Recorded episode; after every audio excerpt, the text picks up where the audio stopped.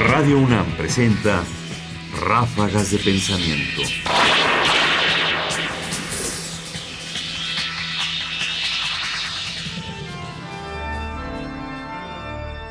El rector Ignacio Chávez y la radio universitaria. Raúl Gocío, músico y en algún momento de su vida director de Radio UNAM, reflexiona acerca de la estrategia seguida en los 50 por Ignacio Chávez con la universidad para divulgar, para dar a conocer las opciones de formación de las personas en la universidad. Ignacio Chávez se da cuenta de la importancia de la radio e incluso hace unos... En fin, había un problema en ese tiempo y creo que todavía existe, que en las universidades de provincia faltaban muchas carreras. Entonces, pues casi todos tienen leyes y casi todos tienen odontología, en fin, las cosas más sencillas de montarse. Pero en provincia es difícil que haya una carrera, digamos, de filosofía y letras. Entonces, eh, en viendo Ignacio Chávez todas estas condiciones, estas circunstancias, se le ocurrió hacer una serie de cursillos en Radio Universidad que les encomendaba a los jóvenes intelectuales de ese tiempo, ¿no? Villoro, Shirao, en fin, y Guerra.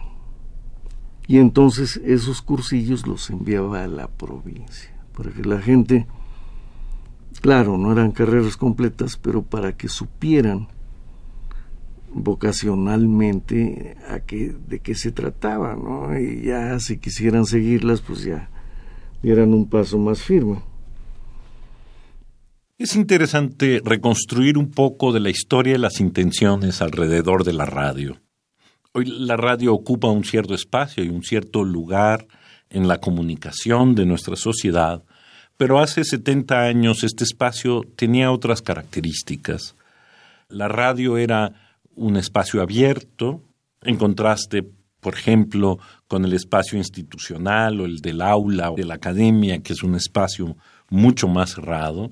De manera que es interesante ver cómo Ignacio Chávez, el rector de la universidad en ese entonces, piensa en la radio como una vía no para formar, sino para despertar vocaciones que la forma de despertar vocaciones era precisamente a través de cursos que mostraran lo que en el entorno inmediato no se encontrara.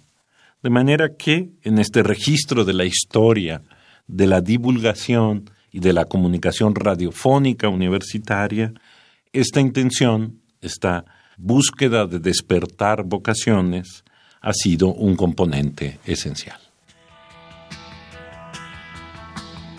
Raúl Cosío, fragmento de una entrevista conducida por Marta Singer con motivo del 60 aniversario de Radio UNAM, 26 de mayo de 1997. Comentarios: Ernesto Priani Saizó. Producción: Ignacio Bazán Estrada. Más información en la página ernestopriani.com.